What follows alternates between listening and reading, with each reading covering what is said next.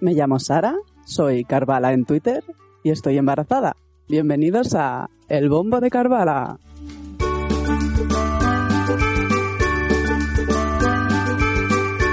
Capítulo 6, semanas 10 y 11. El parto en casa.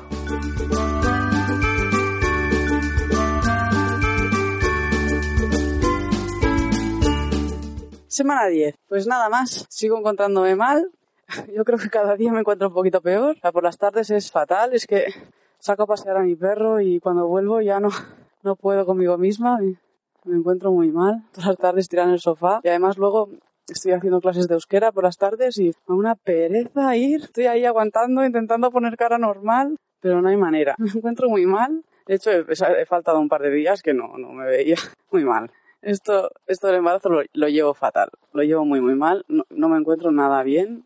Hay días que en el trabajo estoy eh, súper mareada, que, bueno, porque trabajo sentada todo el día, pero estoy ahí apoyada con la cabeza en el microscopio pensando que me voy a caer al suelo redonda algún día de estos y verás. Pero bueno, nada que no se haya explicado ya. Eh, esta semana me ha tocado el análisis de sangre y de orina pero ya está, no, como no sé los resultados aún ni nada, no os puedo explicar gran cosa. Pues fui, bueno, me levanté, fui al lavabo, rellené el vasito de orina, lo volqué en los dos tubitos que me dieron para rellenar, pues lo llevé al ambulatorio y allí me sacaron sangre, también dos, dos o tres tubos y ya está, y para trabajar otro día más y hasta que no sepa los resultados, pues no hay mucho más que explicar de esta semana. La semana 11 ha sido un desastre también Además, esta semana he tenido vacaciones, lo que ha sido mucho mejor porque es que en el trabajo había días que ya no podía más. De hecho, estuve planteándome seriamente ir a pedir la baja unos días porque es que me, encuentro muy mal. O sea, hay días, en serio, que, que me encuentro fatal. Que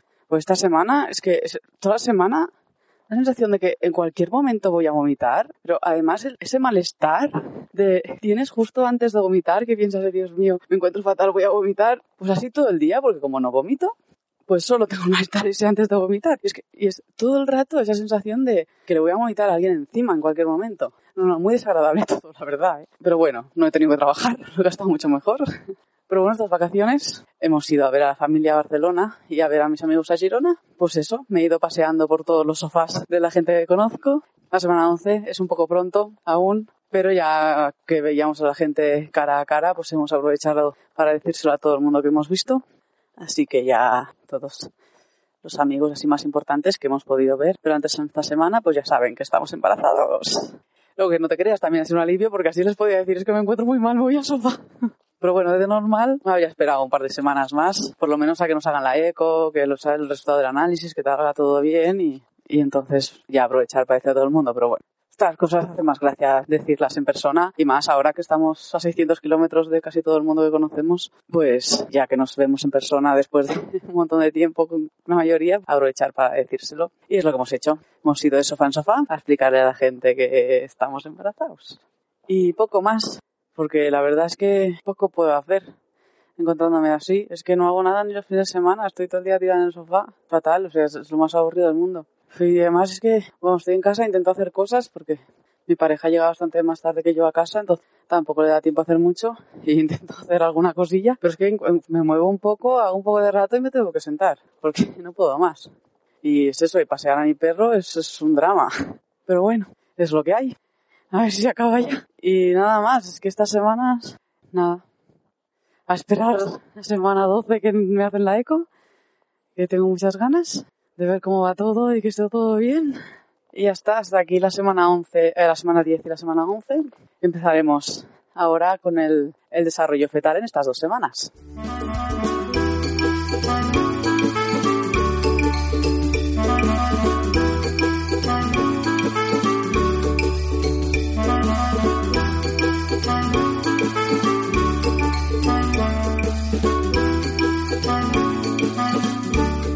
Empezamos con el desarrollo fetal de la semana 10 y 11.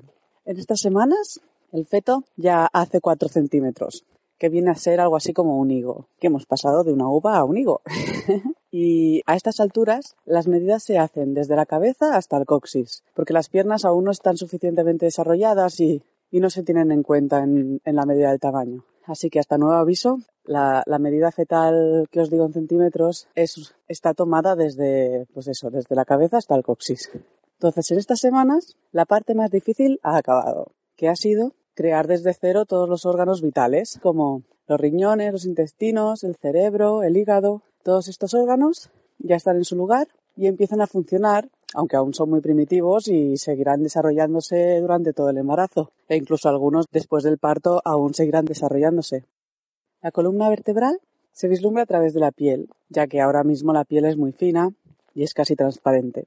Y los nervios se empiezan a extender desde la médula espinal para llegar a, las diferentes regiones del cuerpo.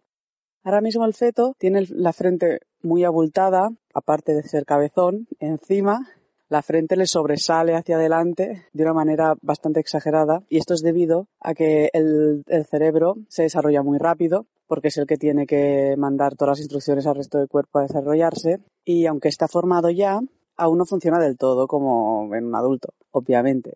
Aún no se han terminado de desarrollar todas las conexiones neuronales, pero ya está empezando a mandar señales. Por lo tanto, la cabeza es muy grande y ocupa prácticamente la mitad de toda la longitud del cuerpo. A estas alturas empiezan a aparecer las uñas y los dedos ya están totalmente separados entre ellos. Ya han desaparecido totalmente las membranas entre ellos que les hacían parecer más ancas de rana que manos. Ahora ya tienen los dedos totalmente separados entre sí. En estas semanas también empieza a tragar líquido amniótico y empiezan a formarse las cuerdas vocales. Aunque obviamente dentro del líquido amniótico no las usará y la primera vez que las use será después del parto. Dentro de la boca los dientes también se están formando por dentro de las encías y aunque no empezarán a salir hasta que nuestro bebé tenga unos meses, una vez nazca el bebé ya tendrá todos los dientes formados dentro de las encías. Aunque hay casos en los que los bebés ya salen con algún diente fuera. Para los esquimales da buena suerte, pero si veis las fotos da un poco de cosica.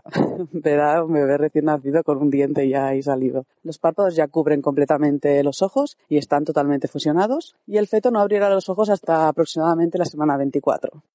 El iris también empieza a formarse y el oído interno ya está desarrollado, aunque nuestro feto aún no nos oye. Los pulmones también están formando los conductos que una vez nazca llevarán el oxígeno a la sangre, que os recuerdo que ahora mismo el feto no respira y consigue el oxígeno a través de la placenta. Los riñones ya están casi terminados y en breve ya empezarán a producir orina. El hígado de nuestro feto ahora mismo es enorme y aunque no lo utiliza para digerir nada, porque ya le pasamos los nutrientes directamente, la función del hígado ahora es producir glóbulos rojos, hasta que prácticamente ya al final del embarazo ya pueda produciros la médula por sí misma. Nuestro pequeñín también tiene ya todas las articulaciones formadas, es decir, los codos, las rodillas, los tobillos, las muñecas, con lo que ya tiene un reparto de movimientos bastante importante, aunque no podamos todavía notarlo. Hasta aquí el desarrollo fetal en las semanas 10 y 11. Os dejo con la entrevista sobre el parto en casa.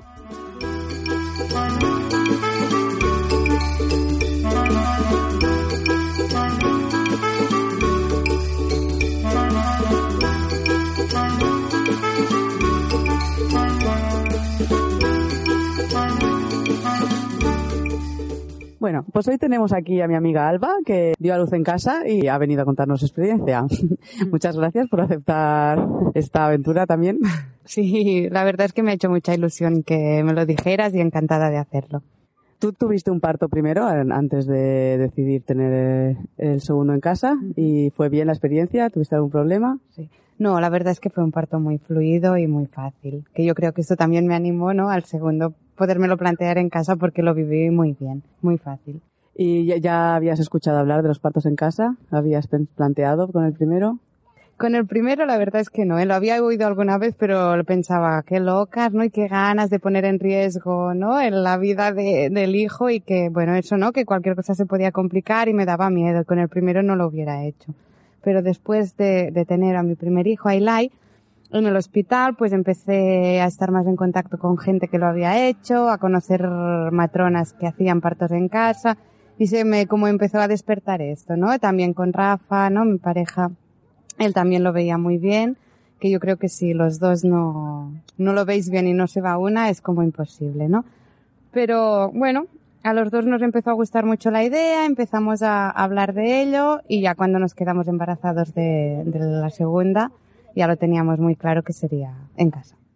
Sí, sí. Ah, entonces cuando estabas embarazada ya sabías que querías el parto en casa.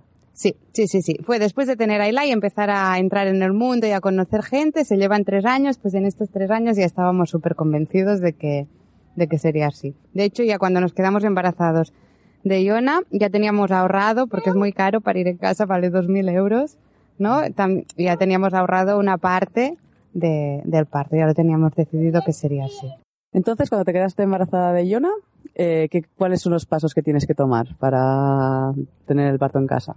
Claro, de hecho, ah, yo hice todo el seguimiento del embarazo igual en el hospital y yo creo que todo el mundo, prácticamente todo el mundo lo hace así, ¿no? Tú haces el seguimiento normal con las comadronas del hospital y vas al ginecólogo normal, las ecografías, las visitas, las analíticas, todo el seguimiento del embarazo igual. Pero luego hay equipos de comadronas independientes, ¿no? Que, que hacen partos en casa. Luego lo que hicimos fue buscar opciones porque hay varias gente que lo hace hasta que encontramos el equipo Mudra, que son, están cerquita de aquí de donde vivimos nosotros, en un pueblo cerca, y son cuatro comadronas que lo hacen. Y nos gustó mucho y decidimos que lo haríamos con ellas, ¿no? Porque había varias opciones.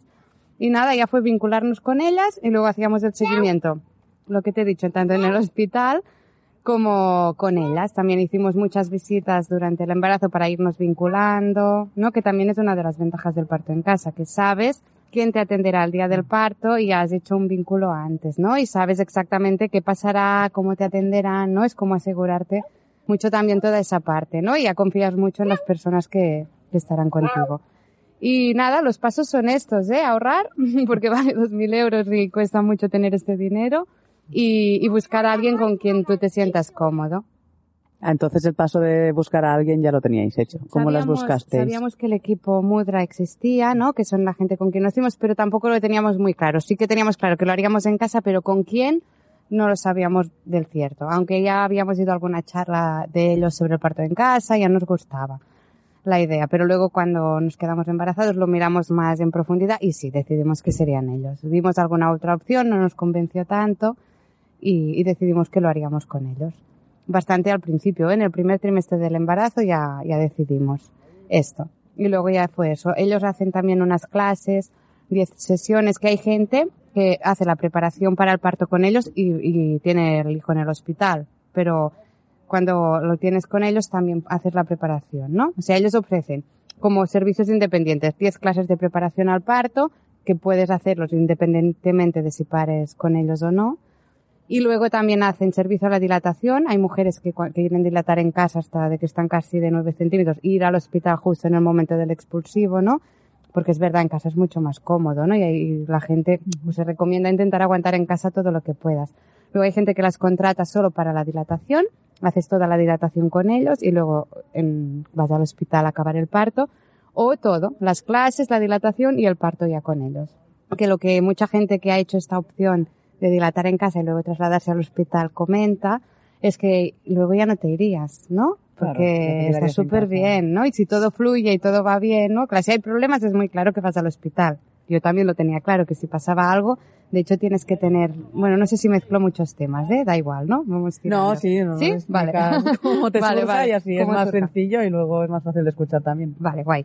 Pues eh, cuando tú tienes que, cuando pares en casa, una de las condiciones es que tienes que tener planeado si hay un problema, quién irá, cuánto tiempo hay de casa al hospital, quién conducirá, con qué vehículo se irá, tienes que tener la bolsa hecha para irte, no o sea, que tú ya tienes que tener contemplada esa opción, pero muchas mujeres que quieren hacer la dilatación en casa, ¿no? Y luego irse, ya se quedarían, porque usted está súper bien y corta mucho el rollo, ¿no? Y hasta se para el parto muchas veces, ¿no? Porque ya estás como dilatando en el mundo y cuando te sube la adrenalina de tener que salir de casa, coger la bolsa e irte al hospital, aquí muchas veces se para, se para el parto. Y bueno, que luego ir al hospital, encontrarte cómodo, cuesta más, pero no se puede.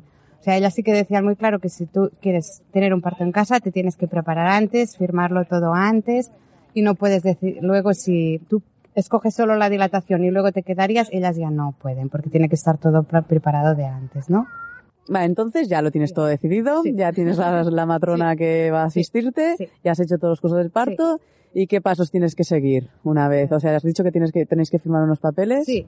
Ah, yo no- sé si en otros casos también se hace, pero el Equipo Mutra sí que trabaja así. Te hacen rellenar como un papel que te, bueno, tanto por su parte como la tuya, que tú escoges voluntariamente para ir en casa sin que nadie te haya coaccionado. Yo creo que es un poco para darle cobertura legal, porque no es ni legal ni ilegal. Yo creo que es como una cosa de esas alegal que dicen, como un vacío legal, ¿no? Que no está regulado.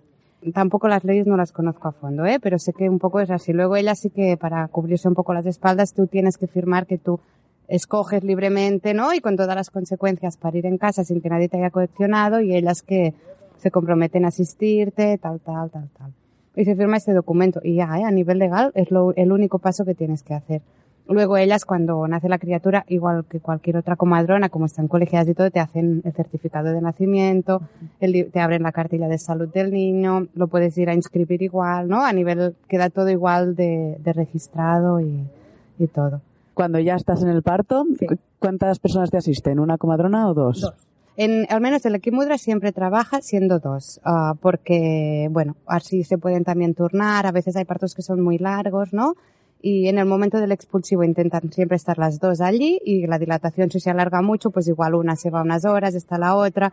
En mi caso es que fue todo muy, muy, muy rápido, ya después te cuento y tampoco tuvimos tiempo de, de mucho, pero normal, ellas siempre son dos. O sea, tú tienes ya asignadas dos comadronas desde el inicio y ya te vinculas con las dos y, y eso. Y en el momento del expulsivo intentan siempre estar las dos allí. También porque hay dos manos siempre, ¿no? Ven más que una y que eso también es un lujo, ¿no? A veces la gente se piensa que en el hospital estás mejor asistido y en el hospital nunca tienes dos comadronas, aparte de tu confianza, que te están respetando en todo momento todo, ¿no? Y que tú eres el principal protagonista realmente de tu parto y que están por ti, por lo que necesites, a tu ritmo y dos personas para ti, igual de profesionales que las que puedas tener en el hospital, ¿no? Que un poco a mí también esto me fue dando tranquilidad porque al principio también tenía miedos, ¿eh? Me, me atraía la idea pero me daba miedo. Bueno, pues ya está, ahora solo falta tu experiencia. Entonces, bueno, primero de todo, Sí. que en casa, ¿qué tienes que tener preparado para tener el parto en casa? Es verdad. Ah, a ver, nosotros teníamos preparada una piscina de partos que es como que se monta y se desmonta. Lo que pasa es que fue tan rápido que no la pudimos montar, pero era una de las cosas, hay mucha gente de la que tiene un parto en casa que lo tiene en el agua, ¿no? Claro, la bañera no va bien porque es muy pequeño, las, comadronas tampoco te pueden, ¿no? Porque el agua ayuda mucho en la dilatación y a la hora de, también a, a que no duela, ¿no? Y nosotros era una cosa que nos gustaba y la teníamos preparada, que luego tienes que tener los grifos, tienes que asegurarte que tienes suficiente agua caliente como para llenar toda la piscina porque tiene que estar a una temperatura concreta, ¿no? Y como material ellas llevan todo, eso también es una cosa que está bien saberla, que las comadronas cuando te asisten en casa tienen el mismo material que tiene una comadrona en la sala de partos. Luego si tienes que ir a quirófano y tiene que intervenir un ginecólogo ya es diferente, ¿eh? Un parto ya no podría ser instrumentalizado ni nada en casa, porque si la cosa se complica, automáticamente te vas para el hospital. Pero ellas llevan todo el instrumental básico que tienen las comadronas allí. O sea, ellas, este nivel lo llevan todo. Tú tienes que tener solo un espejo porque cuando estás empezando, que ya sale la cabeza, coronar y tal, te, te puedes mirar, ¿no? Un par de, de palanganas, que no sé cómo, cómo se dice en castellano, como cubos de Sí, estos, ¿no? palanganas, Así, palanganas, está bien, ¿no? Pues un par de palanganas, am, empapadores, por si proteger un poco la zona y tal, por si sale un poco de sangre. Es que ahora no recuerdo exactamente. Ah, luego te hacen tener tomillo, cola de caballo, varias infusiones, algunas para tomar porque van bien y otras luego para desin- desinfectarte. Y creo que ya está, compresas de algodón para una vez has tenido el parto que estás unas horas sangrando bastante y los días siguientes, pero esto igual que en el hospital, ¿eh? Lo único que en el hospital te lo dan, ¿no? Y en casa lo tienes que, tener. Y yo creo que ya está, un par de toallas grandes y que sean suaves para arropar al bebé cuando nazca. Y ya está, porque sí, es que eso. En cuanto a material es muy básico, ¿eh? Igual me dejó algo, pero de la lista era algo así. Sí, era así. Creo que una, una bandeja para que ellas, si, hay una casa de dos plantas, se puedan mover, ¿no? Porque tampoco están todo, todo el rato contigo. Están contigo, o sea, lo, también la gracia de tener un parto en casa es que están contigo cuando tú lo necesitas. Hay momentos de la dilatación que a ti te apetece estar solo, ¿no? Que también te molesta la gente o tienes ganas de, pues te dejan ese espacio y cuando ellas ven que te necesitan, pues intervienen, ¿no? Un poco lo que a ti te vaya bien, ¿no? Que también es una de las del- bueno, es una de las ventajas de parir en casa, ¿no? Que, que tú marcas el ritmo y las necesidades y ellas se adaptan a lo que tú tengas ganas. Pero en cuanto a material es muy fácil. Sí que sé, las dos últimas visitas que haces con ellas durante el embarazo, que haces muchas, ¿eh? Porque te vas conociendo y ellas también, paralelamente al control que te hacen en el hospital, ellas también te van mirando. Aparte de las clases preparatorias, que se habla del dolor, de métodos alternativos para que no duela, ¿no? Porque en casa no puedes tener epidural, o sea que, yo qué sé, pues masajes, agua caliente, posturas. En las clases se trabaja todo esto, que las dos últimas visitas como mínimo que haces con ellas las haces en tu casa, en el sitio donde vas a parir, ¿no? Y también se prepara un poco, ¿no? Dónde quieres estar tú, dónde ellas se pondrán, si se monta la piscina, dónde se montará, y para que ellas también tengan un poco controlado todo, ¿no? Pues el fuego para poner las infusiones, el agua caliente, tal, ¿no? Un poco es la logística para controlarla siempre se hace y, y tienen que estar como mínimo en la última visita todas las personas que van a estar en el parto. Por ejemplo, en mi casa, en mi caso, yo y Rafa y Lai, ¿no? Que es mi otro hijo, que también una de las cosas por las que nosotros queríamos parir en casa es porque él pudiera ser partícipe, ¿no? Porque era como vete dos días, ¿no? Y vuelve a casa con una criatura, ¿no?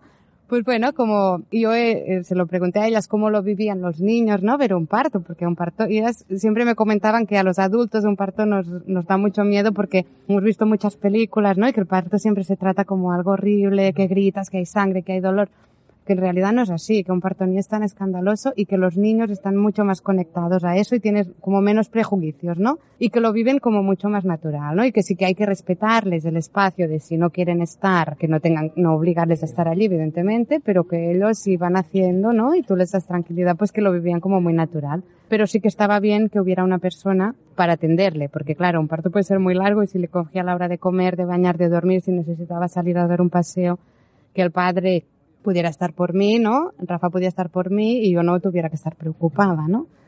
Y tenía que estar mi madre en el parto. Pero no llegó, porque fue muy rápido y no llegó. Cuando llegó y había nacido. O sea que estuvimos los tres solos, Rafa y Oilay, y una de las comadronas, porque la otra tampoco llegó. ¿Y quieres cuento mi experiencia? Porque así, ¿no? Sí, sí, ya puedes explicar la experiencia, porque me parece que ya hemos explicado todo lo necesario. Claro, yo un poco aparte de, de lo que hemos dicho, ¿no? Sí que me gustaría también explicar que, que los partos, cuando van mal, normalmente, no van mal, ¿no? Que también a mí son cosas que me fueron convenciendo, ¿no? A la hora de escoger esta opción. Primeramente lo hicimos, los motivos, pues porque Eli uh, pudiera estar, ¿no? Porque él pudiera ser partícipe del nacimiento de su hermana de alguna manera, ¿no? Y fue así, y bueno, luego explico la experiencia, pero fue así, él estuvo y fue la primera persona, ¿no? Que la vio y que la cogió. Después también porque un parto en el hospital, al menos en muchos hospitales de aquí, no siempre se respeta a la mujer y el ritmo de la mujer, ¿no? Siempre te intervienen muchísimo. También es verdad que hay muy buenos profesionales, ¿eh? Y yo, a pesar de todo, en el parto de la me sentí bien tratada y fue bien, es lo primero que he dicho en la entrevista, ¿no? Pero sí que es verdad que a veces intervienen demasiado, ¿no? Y cuesta mucho que el parto fluya, porque al final el parto se acaba tratando como una enfermedad o como una cosa que no. Y la dilatación es muy diferente, que te hagan estar, no, ahora te tengo que poner las correas y te tengo que monitorizar no sé cuánto rato y no te muevas. Aguantar una contracción tumbada en una cama es imposible. Yo, y, lo he visto más ahora, ¿no? Yo en el parto de la acabé pidiendo el epidural porque no podía más. Pero ahora también entiendo por qué, ¿no? Porque es que en casa es muy diferente. Cuando tú te puedes mover cuando quieras, te metes en la bañera, sales, gritas, es que es otro mundo, poca luz. ¿No? Esto ayuda muchísimo, muchísimo a que las cosas fluyan como tienen que ir, ¿no? O sea que si un parto va bien, es mucho más agradable para ir en casa, ¿no? Y que a, y a veces en el hospital también se complican las cosas porque las complican, por los protocolos, porque hay unos protocolos muy, muy rígidos, ¿no? Y, y no, tampoco te dan opción a salirte de allí. Y no, y hay, a veces hay buenos profesionales, pero es una lotería. ¿No? Para ir en el hospital, bueno, primero, es importante, yo creo, escoger un buen hospital en el que tú sepas que, que están por un parto más humanizado y tal, ¿no? Que no todos son así. Quien quiera, ¿eh? Porque también hay gente que dice, yo no quiero sufrir y a mí que me pongan el epidural y que sea rápido, ¿no? Pero si tú quieres parir, ¿no? Natural y, y crees que eso es posible, ¿no? Y les ves las ventajas, pues, escoger un hospital donde esto, pero aún así no es garantía, ¿no? Porque aquí tenemos uno de los hospitales más, eh, Santa Catarina, que hablan más bien de toda España, del parto natural y tal, y otras experiencias muy malas de gente que ha parido allí y fatal. Y sé de buenísimas, ¿no? De gente que ha ido todo muy bien, porque hay comadronas que se lo ocurran mucho, pero no todas. No, y era como una lotería. Vas allí, no sabes quién te toca, te pilla el cambio de turno por medio, cuando tú ya estás bien con alguien, viene otro que tampoco conoces de nada, pasas de prácticas, ahora túmbate, no sé cuánto rato tumbado aguantando las contracciones, alguien que te hace un comentario de tú que te creías que los niños los regalaban, bueno, pues estas cosas no ayudan, ¿no? A, a, poder, ¿no? Que en casa la ventaja también es que sabes ya desde el minuto cero que te van a, ¿no? ¿Cómo será? ¿Quién te atenderá? Y eso también da mucha tranquilidad. ¿no? Claro, y estar más tranquila seguro Claro. que ayuda en un parto. Ayuda muchísimo, más fácil. muchísimo, de verdad que sí, muchísimo, ¿no? Y estos protocolos tan rígidos acaban interfiriendo también a veces a que las cosas no vayan bien. Y que una de las cosas que a mí también me convenció fue eso, que no sé si lo he dicho, ¿eh? creo que no, pero que si en un parto algo no va bien, hay muy pocas cosas que sean de pasa ya y es que o se soluciona ya. Es que esto ni en el hospital, cuando pasan estos problemas tan que tienen que intervenir ya, ya, ya y que necesitas un médico y un quirófano, pasan en el hospital y a veces tampoco se solucionan, por desgracia, ¿no? Que no es parir en casa como se hacía antes, sin garantías sanitarias, ¿no? Aquí, ¿no? Pares con gente cualificada y que los partos que no fluyen se vende mucho antes y ellas no se arriesgan nada. Ellas también siempre me lo decían, nosotros no queremos que pase nada. Es ¿no? una También mal publicidad para ella. Claro, sí. y un mal trauma, Sí, ¿no? sí, Imagínate, es- ¿no? Entonces, bueno, que pase algo Sí, sí, que nadie quiere que pase Nadie nada, quiere, está claro. pues sea que ellas tampoco, a la mínima que ven que algo no fluye, o que la dilatación se alarga más de la cuenta, o que algo no va bien, que el niño no viene en una buena postura, cualquier cosa, son las primeras de decir hasta aquí, cogemos las cosas y al hospital, y esto ya está pactado de antes, ¿no? Que yo sabía que no pasaría nada, ¿eh? estaba muy tranquila, porque también supongo que como el parto de Eli fue bien, ¿no? Aun ser con epidural fue muy fácil, muy fluido y tal, pues ya iba con confianza, ¿no? Muy bien, muy bien. ¿Y entonces cómo fue? Una vez empieza tu parto, Sí, ¿cómo fue todo? Mira, yo fue, em, primero estaba de la semana 37, que hasta la 40 no tienes que, no, no tienes ni la fecha prevista de parto, que ni me lo esperaba que, que viniera, ¿no? Y fue como, de hecho en los dos partos a mí me ha pasado lo mismo, fue coger la baja, que siempre he apurado bastante a trabajar, ¿no? Porque también tengo un trabajo tranquilo, perdón, cerca de casa, y coger la baja, ¿no? Y como mentalmente pensar ahora ya está, ¿no? Lo tengo como todo bien. Cuando quiera, pues pam. Me ha pasado con los dos esto. Que la misma noche, ¿no? De que yo me he relajado, he dicho ya cuando quiera, pues ya fue. Pues bueno, esto es la semana 37, ya que cogí la baja y estaba muy tranquila y tal, todo preparado y dije ya, a partir de ahora que venga cuando quiera. Y por la noche empecé con contracciones muy suaves que me dejaban dormir, no me despertaba alguna vez, así, pero en general que se podían tolerar. Y le dije a Rafa por la mañana, he tenido contracciones esta noche, pero muy suaves, o sea que, igual son las preparatorias que dicen y tal, ¿no? Tranquilos. Vida normal. Y sí, sí, nos fuimos por la mañana a dar una vuelta por el bosque con Eli, ¿no? Y, ah, bueno, esto a pasear. Todo el día es con contracciones, pero muy suaves, ¿no? Que íbamos diciendo, hostia, a ver si, si viene, pero no, no, no, no nos lo creíamos que, que no puede ser, que es muy pronto y tal, bueno. Y fuimos tirando. Él por la tarde tenía visita con la comadrona, con una de ellas, porque te hacen, una de las cosas que hacen es hacerte una, la barriga de yeso, como un molde para que lo tengas de recuerdo, ¿no? Y bueno, es una de las cosas así que, que ellas hacen. Y, y fuimos a hacerla, la barriga y tal, y ya me empezaron las contracciones más fuertes, ¿no? Pues casi pierdes ¿no? Casi hacer la pierdo- barriga sí, de, pues sí, de me yeso, vino ¿eh? de- por los pelos. Sí, por los pelos. Y ya en su casa, y ella me decía, ostras, Alba, pero y yo decía, pero Marga, que era, que era una de las comadronas, que yo creo que no, que, que es muy pronto. Y ella me decía, hombre, pero ¿quieres decir? Y me, me escuchó, ¿no? El bebé, que estuviera bien, porque ellas también tienen, ¿no? Todo el instrumental, y me dijo, no, no, todo va bien, tú tranquila, si la cosa se activa, me llamas, yo ya tendré todo a punto, y si no, si ves que se para, porque a veces pasa, ¿no? Que empiezas con contracciones, pero el parto se para, si ves que se para el parto y así, pues mañana me llamas y me dices cómo has pasado la noche y vamos viendo. Y ella me decía, pero bueno, yo creo que esta noche nos veremos. Y yo le decía, yo creo que no, ¿eh, Marga? Pero bueno.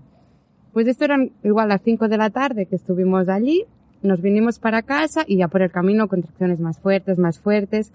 Y a las 7 nacía. En dos horas fue todo, ¿no? Que fue como muy, muy, muy rápido. Estábamos en casa, Rafa, Eli y yo, ¿no? Y yo era como, Rafa, que me voy a hacer una bañera, tal. Y Eli ya me decía, mamá, ¿qué pasa? ¿No? ¿Qué te pasa? Y yo, nada, que creo que ya viene Yona, pero estábamos como muy tranquilos, ¿no? Que no nos lo acabábamos de creer. Y ya como a las seis, que las contracciones eran muy fuertes, yo le dije, Rafa, llama a mi madre que venga, que esto yo creo que no para. Y él me decía, pero seguro, Y yo que sí, que sí, que esto ya no para. Y ya luego llamamos y llamamos a las comadronas, pero es que fue tan rápida la dilatación y visto, yo me acordaba del parto de Eli, también tardamos como a llamar porque me acordaba del parto de Eli que fueron horas, desde que empecé con contracciones hasta que nació pasaron un día y medio o dos, ¿no? Y yo no quería que se hiciera largo, quería llamarlas un poco más tarde, pero que casi no llegan cuando, porque las llamamos tan justo que cuando vinieron estaba ya coronando, ya saliendo, o sea que un poco y más y la recojo yo que ni piscina de partos, ¿no? Que teníamos todo preparado, ni mi madre llegó, la, estaba medio camino porque ella vive tiene una hora de camino hasta nuestra casa.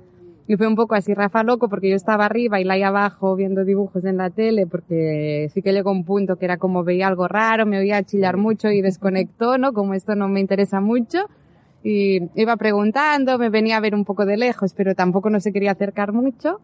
Y Rafa subiendo y bajando como loco. Subía y yo, ¡ah! Que tengo la contracción. Pero lo viví súper bien el dolor. Me, me sorprende, ¿no? La diferencia. Con Eli se me hizo eterno y pensaba, no puedo fue como dejarme ir, ¿no? Al parto y, y, dolía, sí, pero también, ¿no? El cuerpo mismo tiene sus hormonas y tal que anestesian y ya fue como dejarme ir, ir poniéndome a posturas, ¿no? Yo me, me agachaba, me ponía de pie en la bañera, salía tal, que lo hice casi sola, porque Rafa pobre tenía que estar por el aire y tal, y, y lo viví súper plácido, ¿no? Al final. También la ventaja de un parto corto es que no estás cansado. Un parto tan largo llega un punto que no puedes más, ¿no?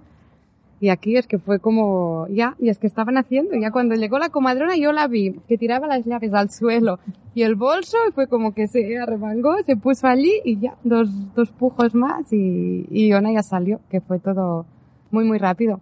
Luego, después de, de cuando ya nació, ¿no? Lo guay también de estar en casa es que te la ponen encima desnuda, tú desnuda, y se respeta un montón esa primera hora sagrada de vida que dicen del bebé, ¿no? De que no lo coja nadie más, solo tú, ella empezó a mamar automáticamente sola, ¿no? Que fue alucinante. Con Eli nos, nos costó un montón instaurar la lactancia, ¿no? Como que no se cogía, pero porque él también ya nació desorientado, le habían, me habían puesto un montón, y fue un parto bonito, ¿eh? Yo recuerdo, tengo un buen recuerdo, ¿no? Pero ya le habían dado mucha glucosa, ¿no? Nace desorientado, pasó por un montón de manos, te lo devuelven medio limpio, vestido, que por ellos es súper desorientante, acaban de salir de la barriga, ¿no? Lo que quieren es contacto y como que se rompe esa natura, ¿no? Y ellos ya se, ya se pierden, ¿no? Y bueno, que costó todo más, ¿no? Y con Iona también era lo, lo bueno de, ¿no? de que te respetaran ese tiempo, ¿no? Empezó a mamar sola, que yo quedé, dije, pero se está mamando.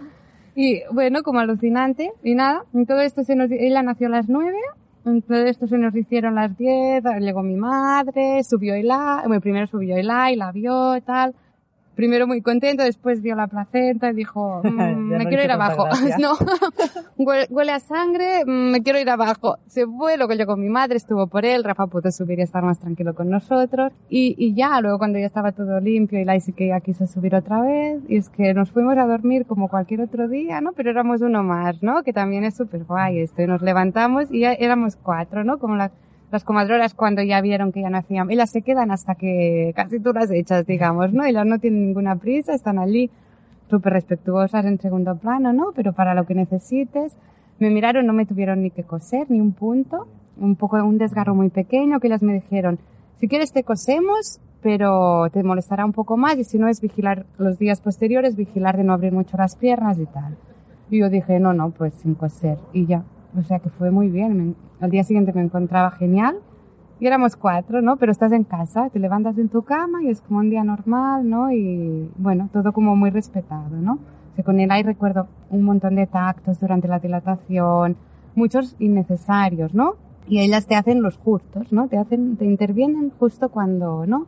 Se adaptan a tu postura, no tú a la de ellos, ¿no? Es como otro ritmo. Bueno, más o menos, ¿no? Qué guay, qué guay. ¿Sí? No, eso es lo que más gracia me hace el parto en Sí. casa, es estar luego ya en casa. Claro. No tener Hombre, que... es genial, ¿eh? Eso me parece una gran idea. Sí, sí, sí, ¿no? Ya te, levantarte en tu cama Claro. y desayunar y ya, y éramos cuatro, ¿no? Que guay.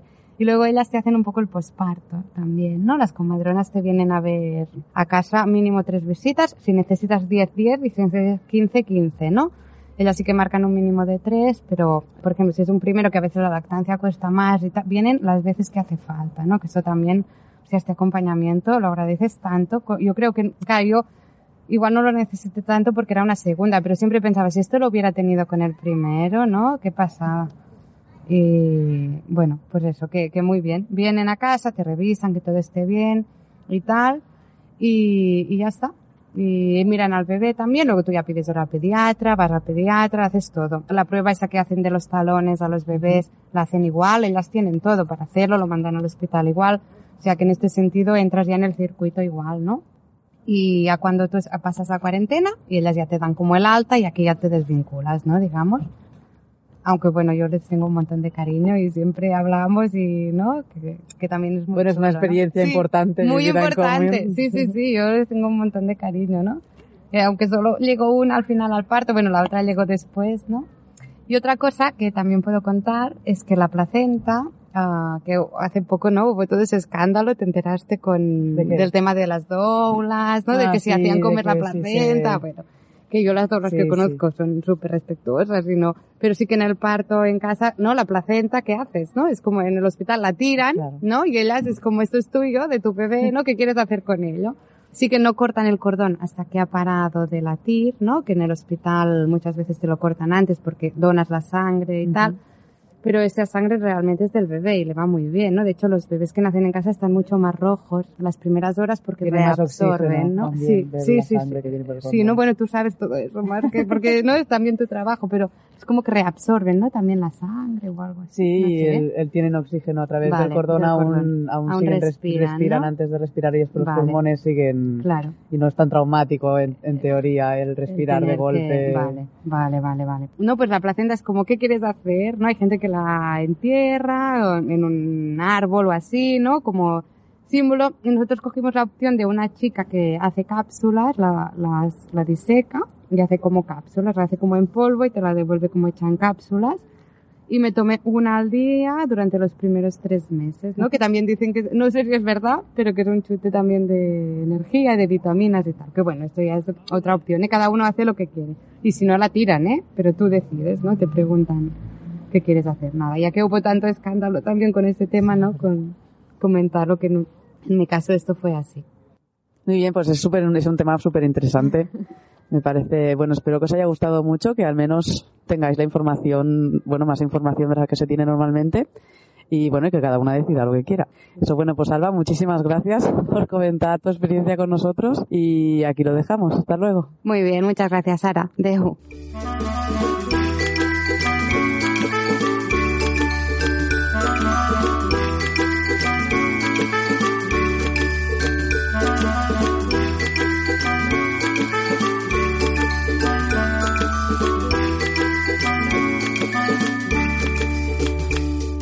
Bueno, muchas gracias por haber llegado hasta aquí. Disculpad la duración de este capítulo, pero me ha parecido importante dejar la entrevista entera. Espero que os haya gustado.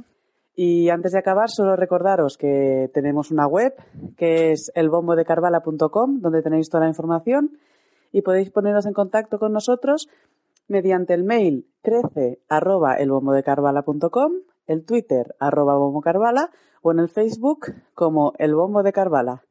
Muchas gracias, suerte y disfrutad.